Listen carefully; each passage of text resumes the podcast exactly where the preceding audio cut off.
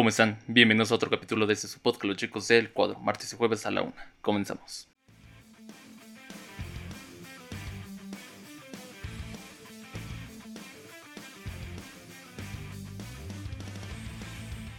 ¿Cómo están? Bienvenidos a otro capítulo de este su podcast, los chicos del cuadro. El día de hoy, como pueden ver, me encuentro solo porque pues esta semana es la semana de evaluaciones y pues mis compañeros este, no pudieron estar conmigo.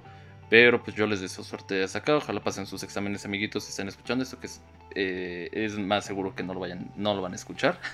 Porque no creo que ustedes escuchen los podcasts. Pero bueno, este les deseo suerte y también suerte a todas las, todas las personitas que te están este, presentando exámenes, están en la semana de evaluación. Y pues nada. Ah, el día de hoy pues es un día un poquito cansado, un poquito tedioso. Más porque pues estoy preparando un proyecto que espero traerle esta semana. Ahorita tuve unos inconvenientes, estoy viendo si los puedo, este, si los puedo arreglar. Entonces, pues nada, vamos a darle de una vez a esto. El día de hoy no tengo un tema en, en concreto, pero pues uno de los temas que quería abordar aquí desde hace ya un tiempo es el periodismo. Y esto fue porque estaba viendo unos podcasts como suelo hacer los fines de semana que hago que hacer.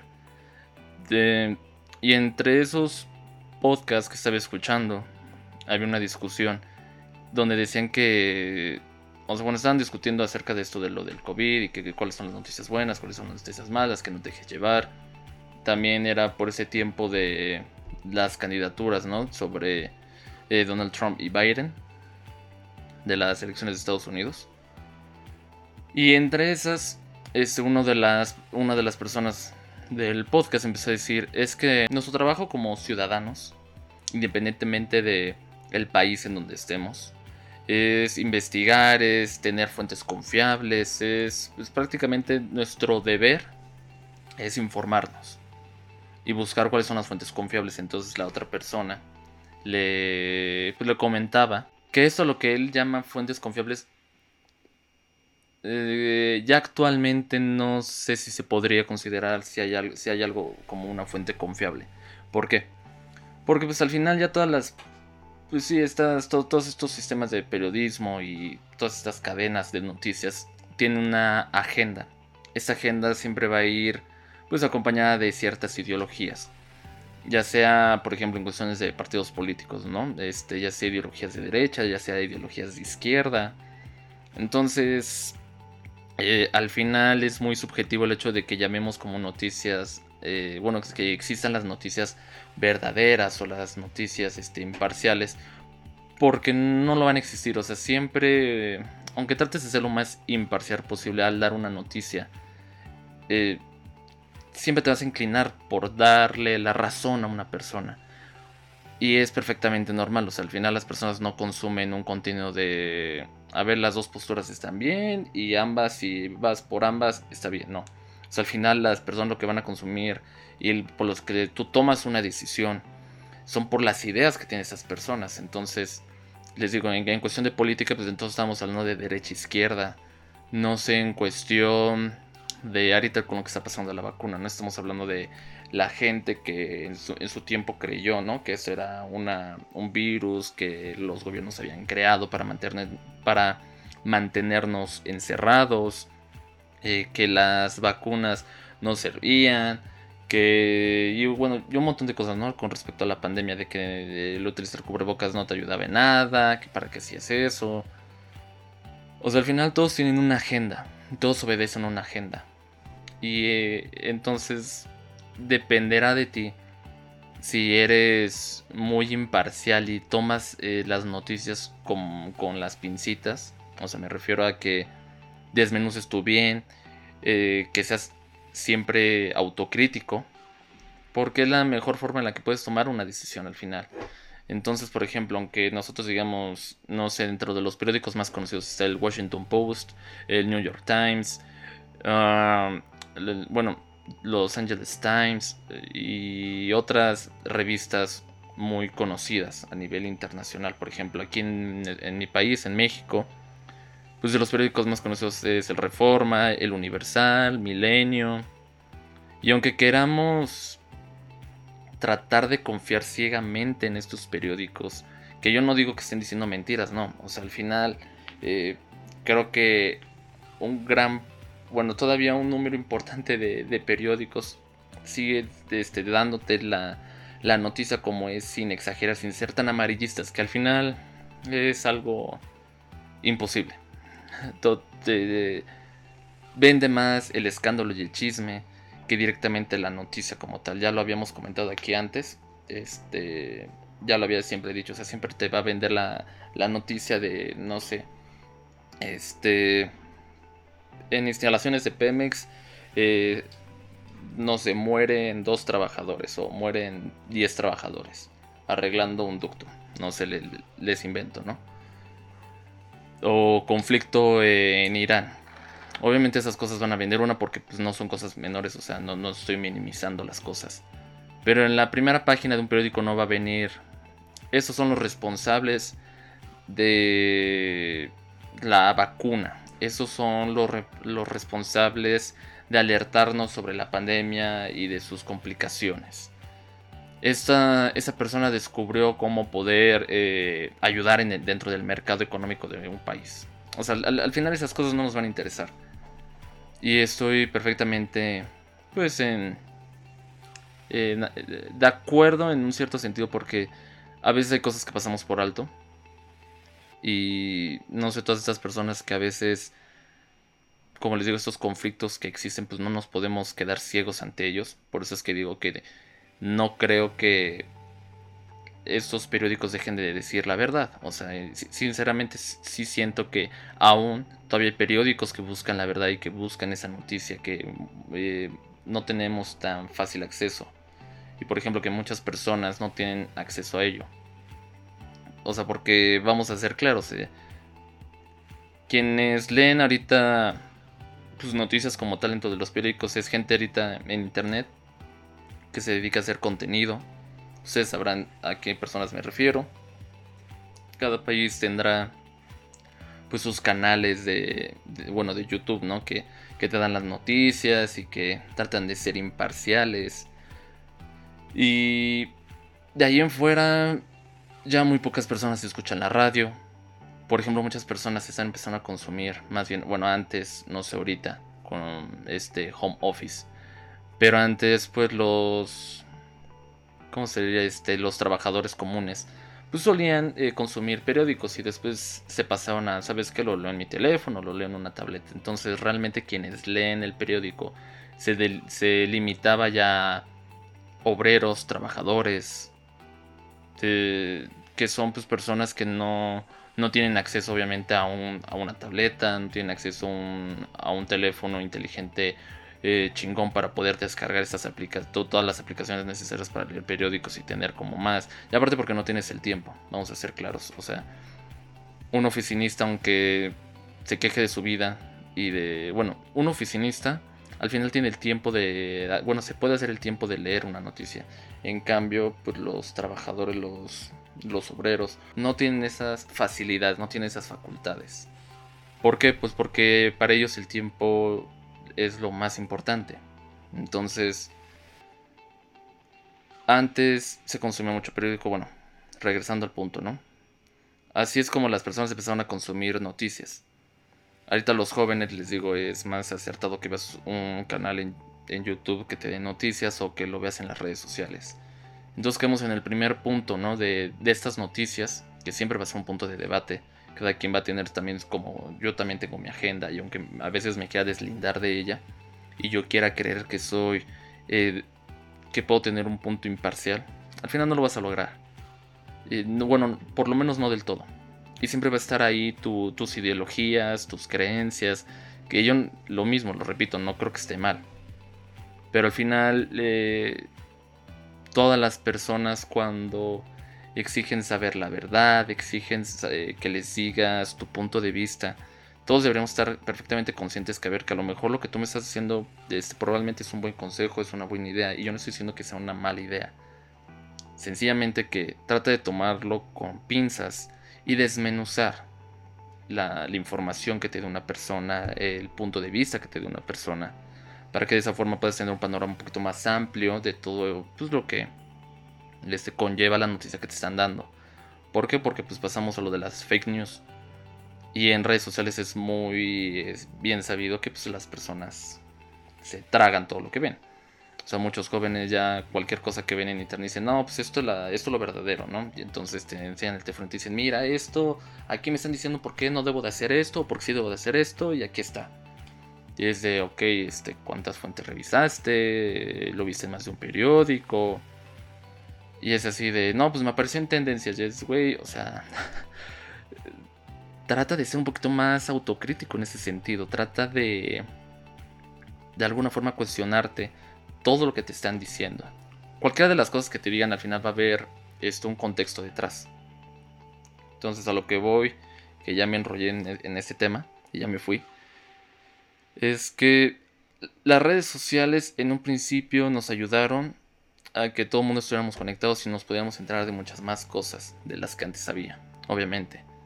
Gracias a ellas supimos cómo está la situación en otros países, por lo menos aquí por ejemplo en, en toda Latinoamérica pues nos enteramos de que no sé si en México se vivía una situación de violencia, no éramos los únicos viviendo esa situación de violencia.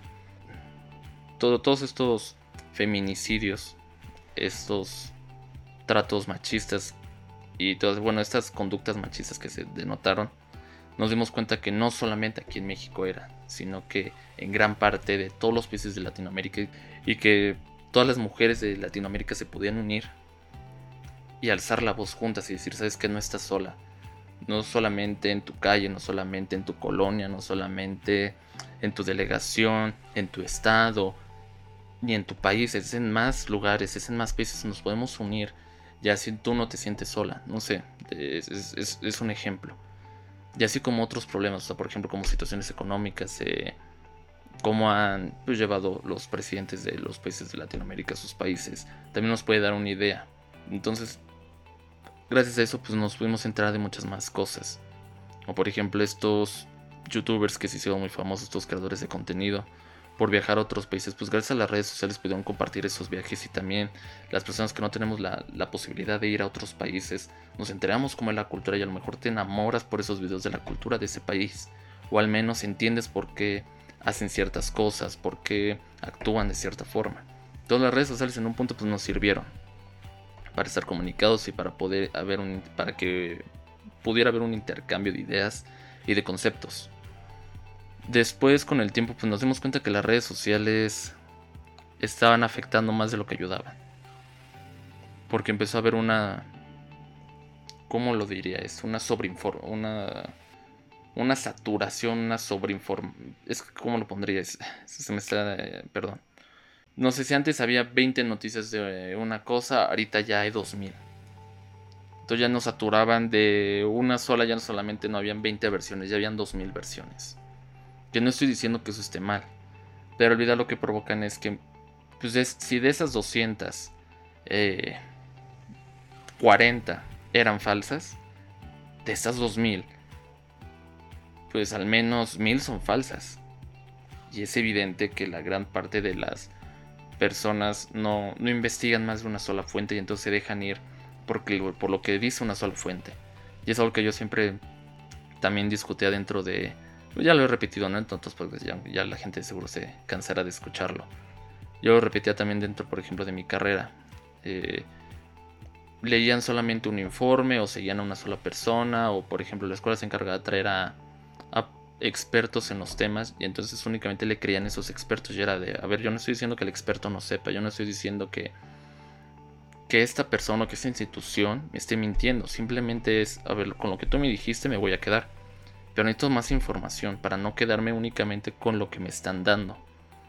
Pero de eso a que pasemos a que ahora me van a hablar 20.000 personas y puedo escuchar a esas 20.000 personas, es cuando llega un momento en el que ya no sabes, eh, es más, hasta las noticias verdaderas empiezas a dudar que sean verdaderas.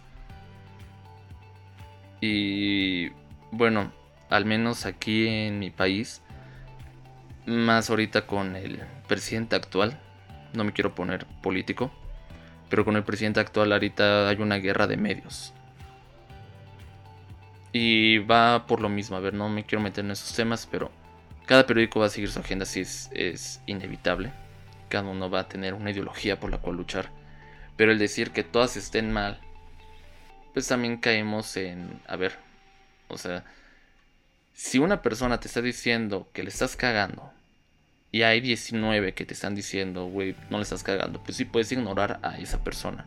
Pero si de esas 20 personas hay 11 que te están diciendo que le estás cagando y ya de esas 11, no sé, 4 te están insultando únicamente por insultarte. Y las otras 7 te están diciendo, oye, en buena onda, le estás cagando, le estás cagando, le estás cagando. Pues yo creo que tiene que significar algo. Y eso es prácticamente de lo que está pasando aquí en mi país. ¿Y por qué? Bueno, en México, México es de los países menos seguros para los periodistas, lamentablemente. Eh, ya sea porque pues, los periodistas hablan con, pues, con un lenguaje un poco, bueno, tocan temas a veces un poco sensibles, es una, es una profesión muy peligrosa, porque pues hablan sobre los cárteles que luego hay aquí, de las sucias mañas que hacen luego los políticos y pues lamentablemente le callan la boca a todas esas personas. De hecho, todas las personas que alzan la voz en este país, pues suena feo decirlo, pero tienen un, una pistola detrás de la nuca. Por ejemplo, antes saliéndonos un poco del tema, muchos ambientalistas o personas que han luchado por proteger este, reservas naturales, por proteger reservas de animales, pues han terminado muertos.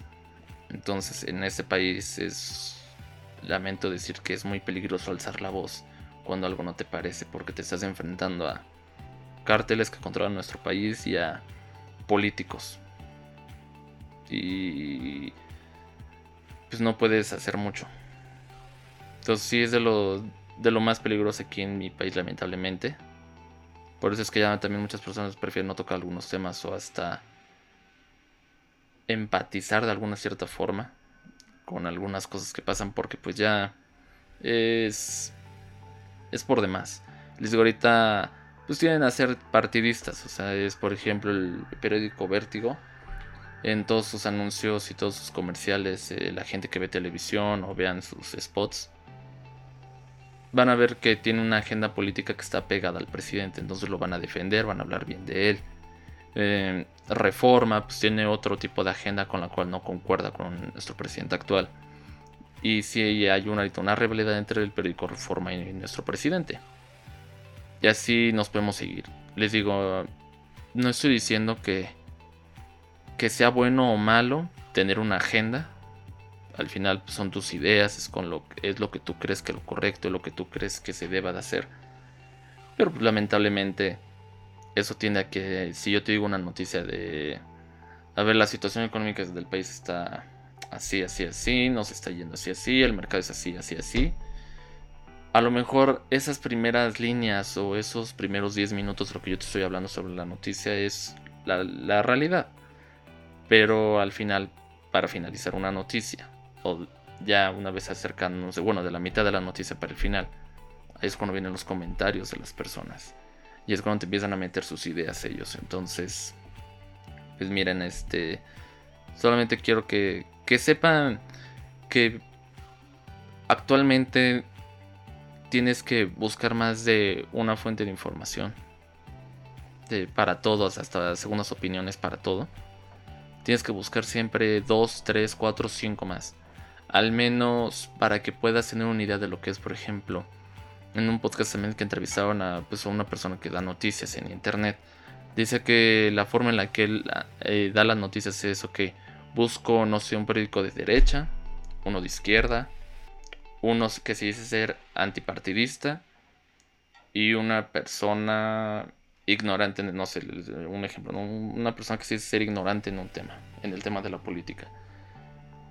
Y entonces, en conjunto con esos cuatro periódicos, empiezo a ver, empieza a ver esa persona cuáles son los puntos en común y entonces él puede, ya él ya puede deducir, a ver, entonces creo que la noticia real, entre comillas, lo vuelvo a repetir, eh, sería esta, porque es, en los cuatro periódicos pues están hablando de estos temas. Ahora, donde ya cambia es la posición o el comentario que añaden dentro o cómo están manejando el tema.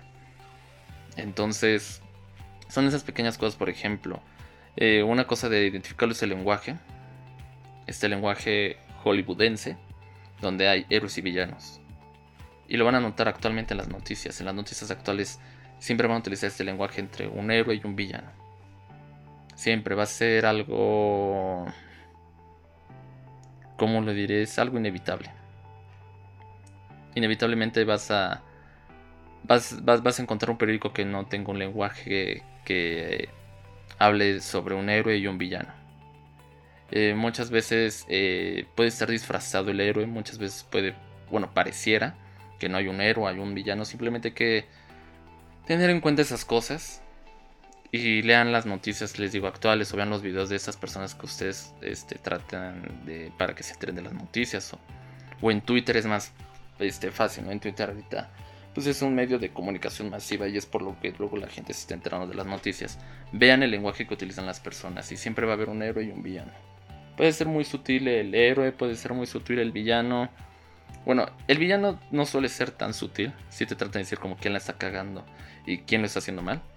Pero el héroe es más...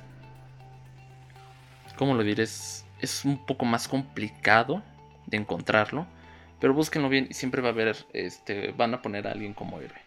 O una, o una ideología. No sé si es una lucha de ideología, siempre te van a poner de esta entre estas dos luchas de ideología, sus puntos de vista y después van a decir. Eh, entonces, esta tiende a ser mejor por esos aspectos. O algo mucho más sutil. O ahorita, no sé, soy un pendejo al hilar, al hilar eh, ideas. Pero espero que ustedes me entiendan. O sea, traten de ver todas las noticias, todos los comentarios. les digo, actualmente hasta en comentarios, en posts que vemos en, en Facebook o en Twitter, va a existir un héroe o un villano de la historia, siempre. Siempre lo va a ser, lamentablemente. Entonces, pues no, no sé nada, nada más eso.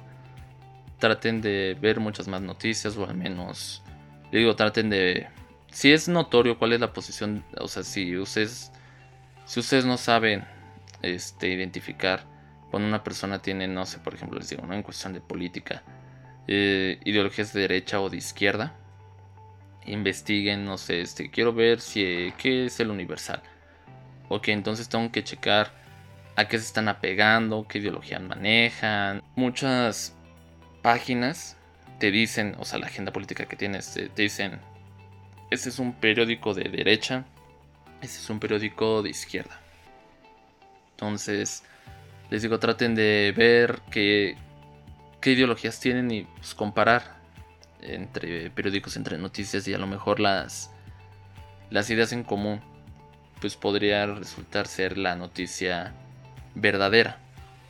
Entonces, pues nada más eso. Otro tema de lo que quería hablar y pues espero no sea tan tan, tan polémico. Es una noticia que ayer vi sobre el doblaje en las películas de, que se transmiten aquí en México. Voy a, voy a leer la noticia del periódico ADN 40. Sergio Mayer, mm, un, nada más para que vean cómo está la política en mi país. Sergio Mayer era un pues, actor bailarín y ahorita es diputado. Ay, México, como te quiero. Es un, es un sentimiento de amor-odio. Prohíben películas dobladas en México. Deberán tener subtítulos. A partir del lunes 22 de marzo quedaron prohibidas en México las películas dobladas al español en los cines del país, por lo que todos los filmes que busquen llegar a la pantalla grande deberán tener subtítulos. La medida que fue aprobada en febrero de 2021 con 443 votos a favor cero en contra y una abstinencia, apunta que las películas clasificadas para público infantil, así como documentales educativos, deberán exhibirse dobladas al español y deberán usar subtítulos.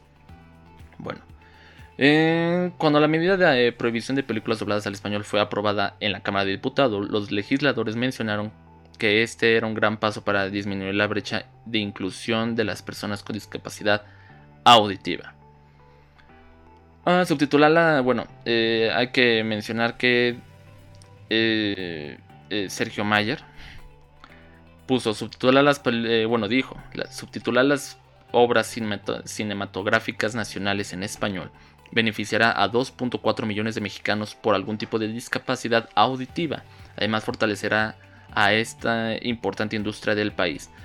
Esa noticia dio mucho revuelto porque entonces todos los periódicos, todos, todos, todos, todos, todos, empezaron a decir que el doblaje aquí en México ya se había acabado, que iba a, ser, que iba a estar prohibido y que únicamente ibas a ver su, la, bueno, las películas en, el, en su idioma original, subtituladas al español, y las que sí iban a estar dobladas iban a ser eh, las películas que estaban, bueno, que eh, están dirigidas o que, bueno, sí, que están dirigidas a un público infantil.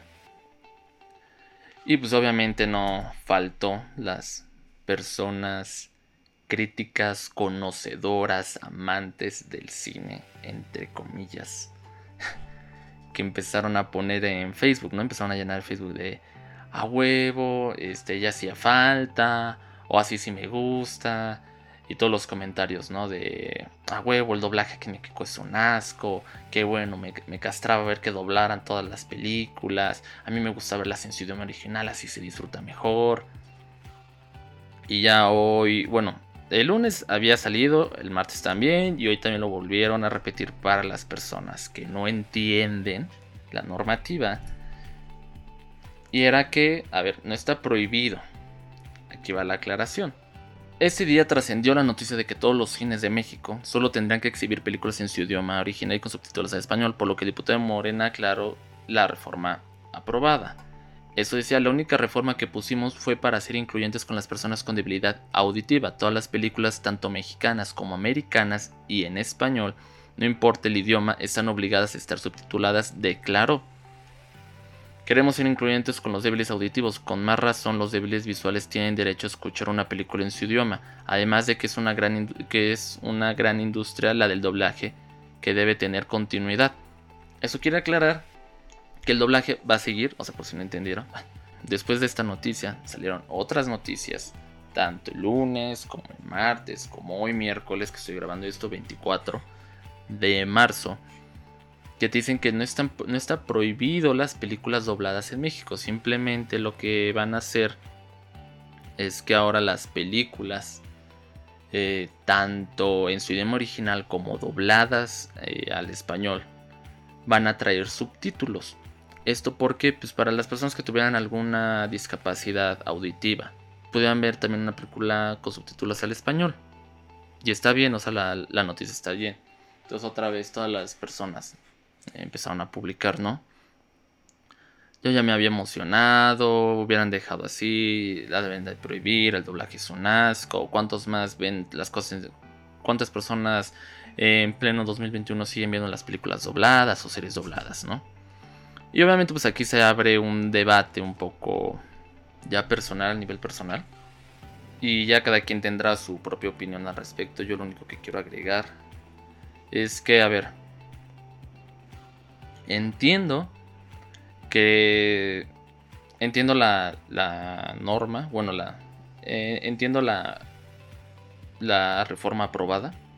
Entiendo, o sea, yo creo que las personas merecen eh, o sea, bueno, entiendo lo que hicieron.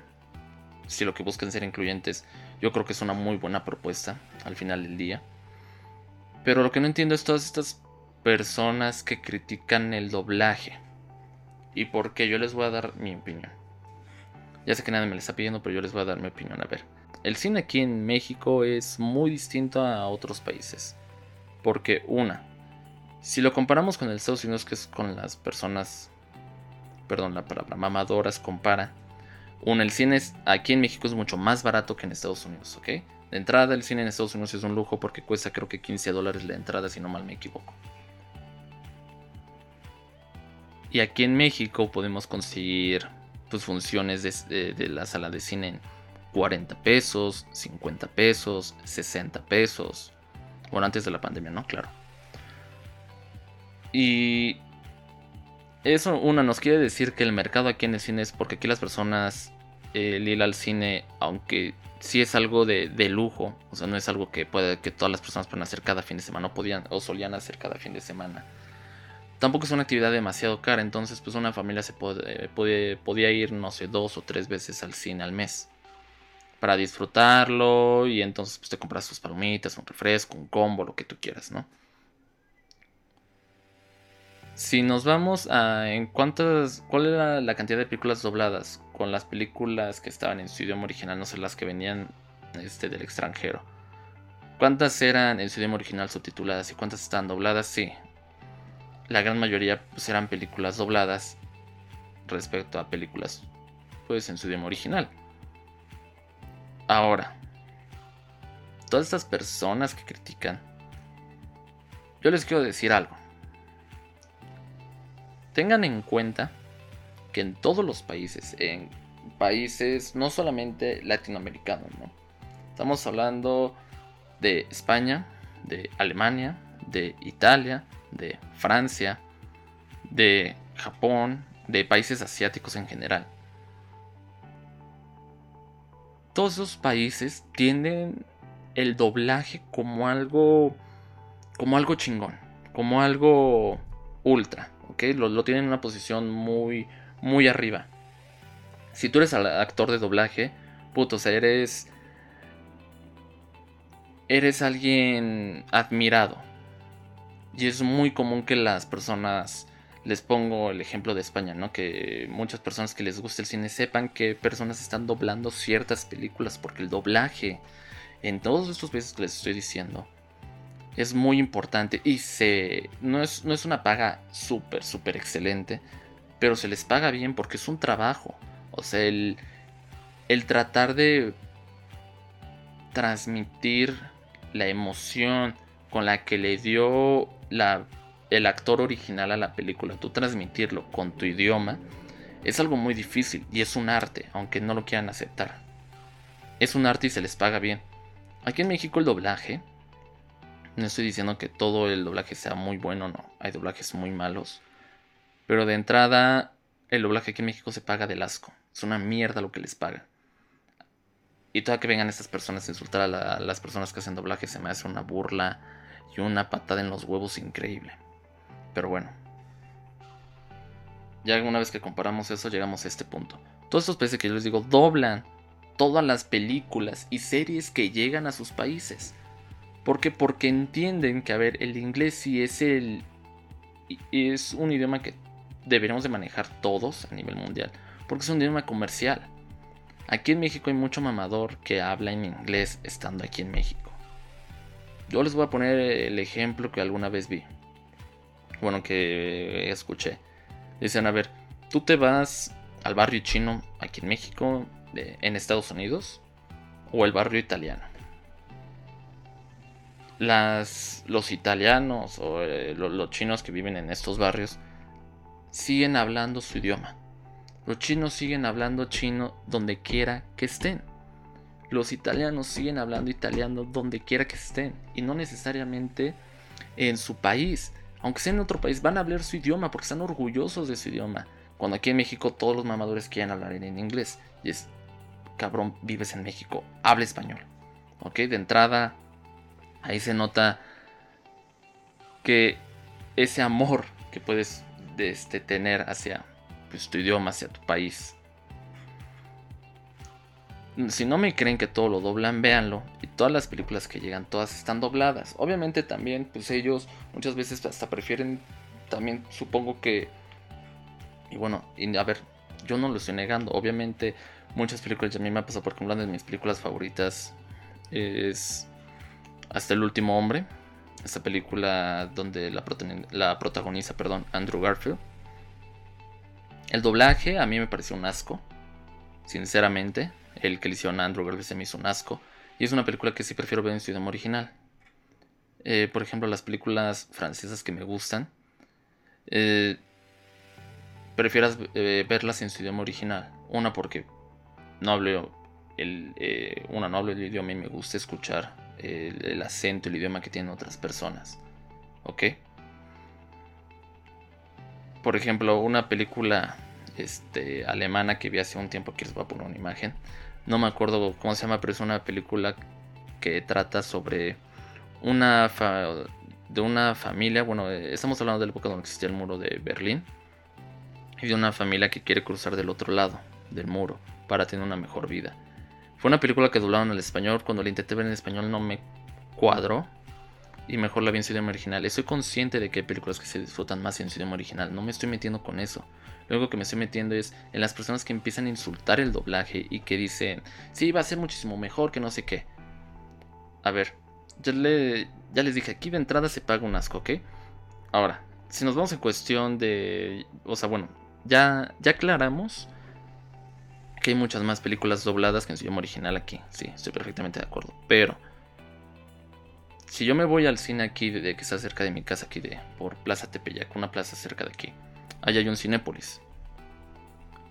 Creo, no sé, te pongo si hay seis funciones de una película muy, no sé, me pongamos una película, em, La Liga de la Justicia, les pongo un ejemplo, ahorita que está popular. Muy buena película, por cierto, véanla. Pongamos la Liga de la Justicia. Y la van a pasar en seis salas seis funciones. Bueno, en seis salas, ¿no? De esas seis salas, las funciones, pongamos que son cuatro dobladas y dos subtituladas. Si nos vamos a más céntricos aquí en la ciudad, un poco más al poniente o sur, estamos hablando uno de los pues de las zonas más ricas y con gente pues, extranjera y gente de dinero, ¿no? Que es Polanco, no sé, eh, Plaza Carso. Es una plaza muy bonita aquí de la ciudad.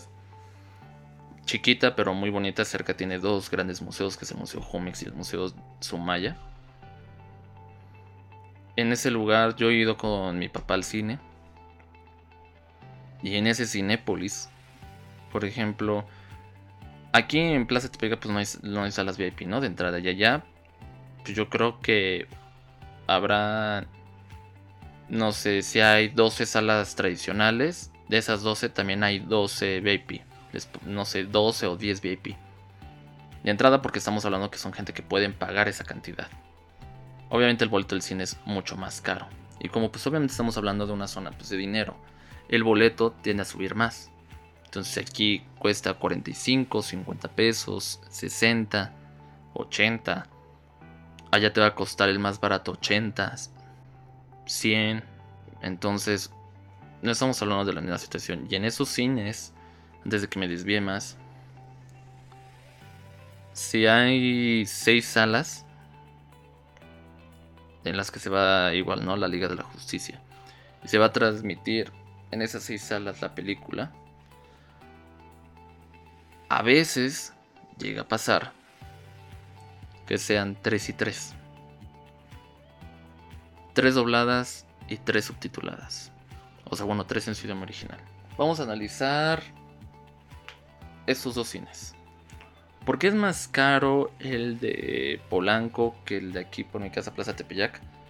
Porque por donde yo vivo, sí hay obviamente pues algunas zonas que pues, son pues, de personas con dinero. Pero la gran cantidad de personas que vive por aquí por donde yo vivo no son personas con no, no somos personas con un gran poder adquisitivo muchas de esas personas que viven por acá pues no ganan lo, no ganan lo que ganaría alguien en Polanco, por ejemplo, porque no son empresarios. O sea, son aquí es gente de clase media, muy poquitos de media alta, la gran mayoría media baja o baja. Entonces obviamente le tienen que acoplarlo todo a ese nivel, por lo que el boleto es mucho más barato, eh, por lo que en las salas les entran muchas más personas. Y pues vamos a hablarlo como son. No todas las personas. Ya, bueno, ya lo... Eh, vamos a hablarlo como lo que es. Yo ya lo he dicho aquí y una vez se lo dije a un amigo. El hecho de estudiar es un privilegio. Ya sé que aquí en mi país hay pues, escuelas públicas pero el tener un buen acceso a una muy buena educación, al menos prepa y universidad, estoy hablando de prepa y universidad, no, no es algo a, los que todo, a lo que todo mundo puede aspirar. Entonces no todos pueden aprender el idioma inglés. Entonces, ¿para qué carajos pones 3 y 3? vas a poner la gran mayoría en español para que las personas puedan disfrutar de las funciones y las personas que sí hablen el idioma pueden decir, es que yo la prefiero ver en su idioma original.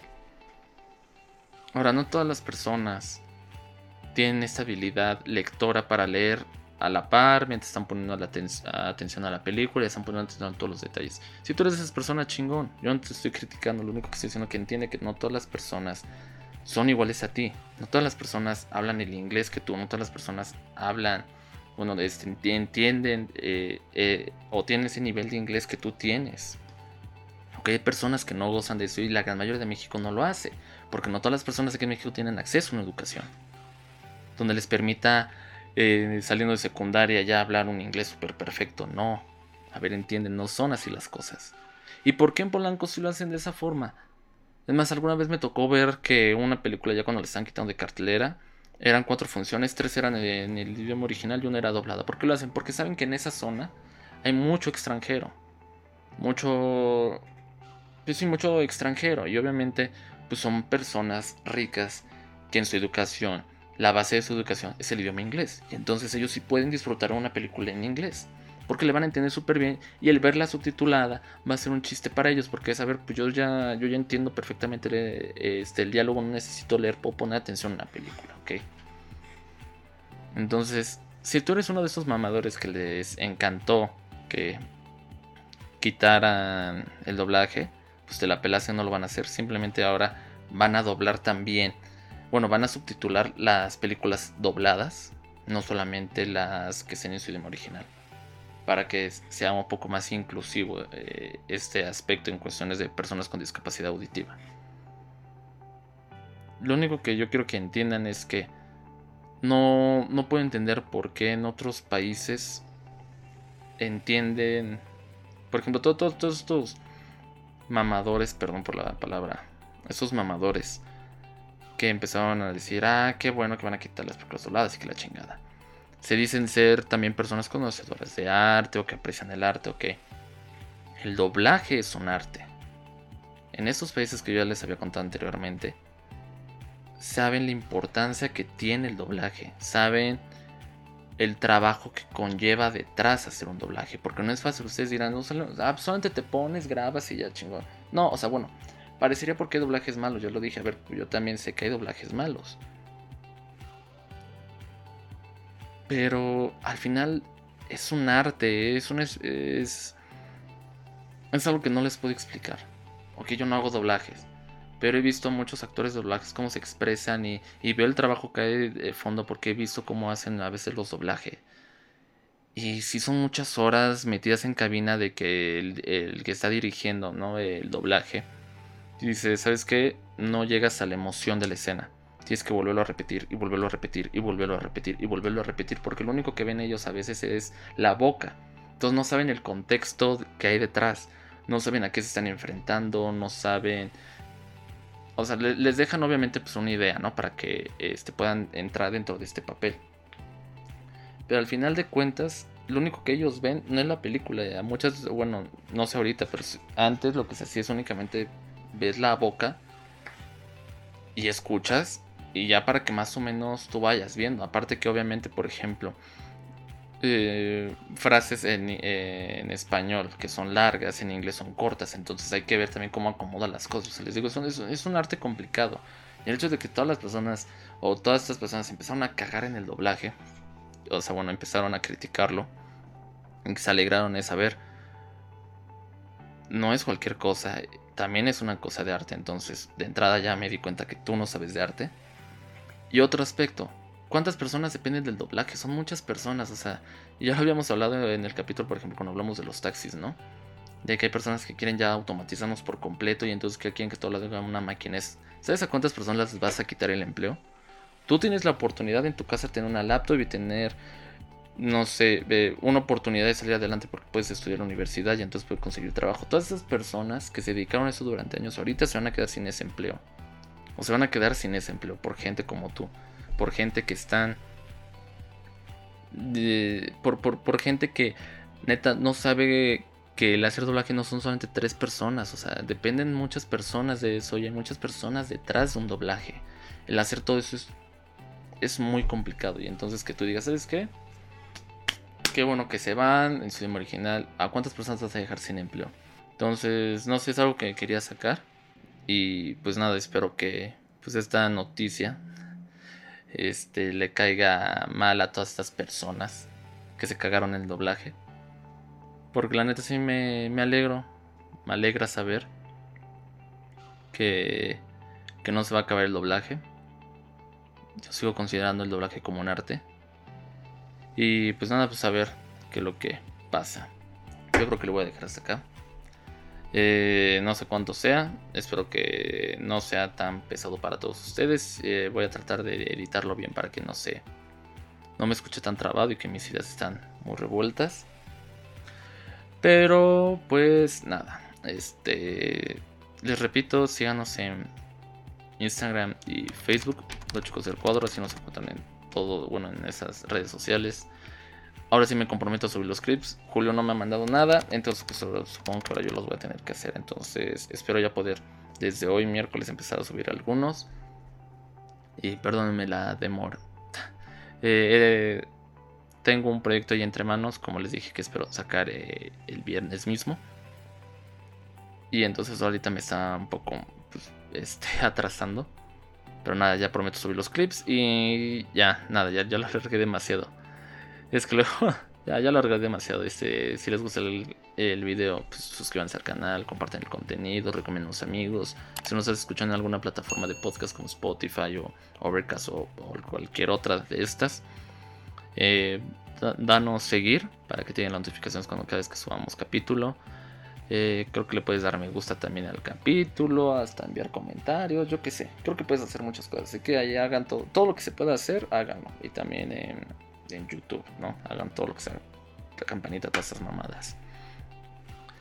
Así que nada, espero que les haya gustado el capítulo de hoy. Y nada, creo que ya dije todo lo que tienen que decir. Nada. Así que nada, ya no me enrollo más. Cámara. Este, bonito fin de semana, bonita semana y espero que tengan una semana bien. Y ya espero la siguiente semana que esté todo el equipo completo. Así que nada.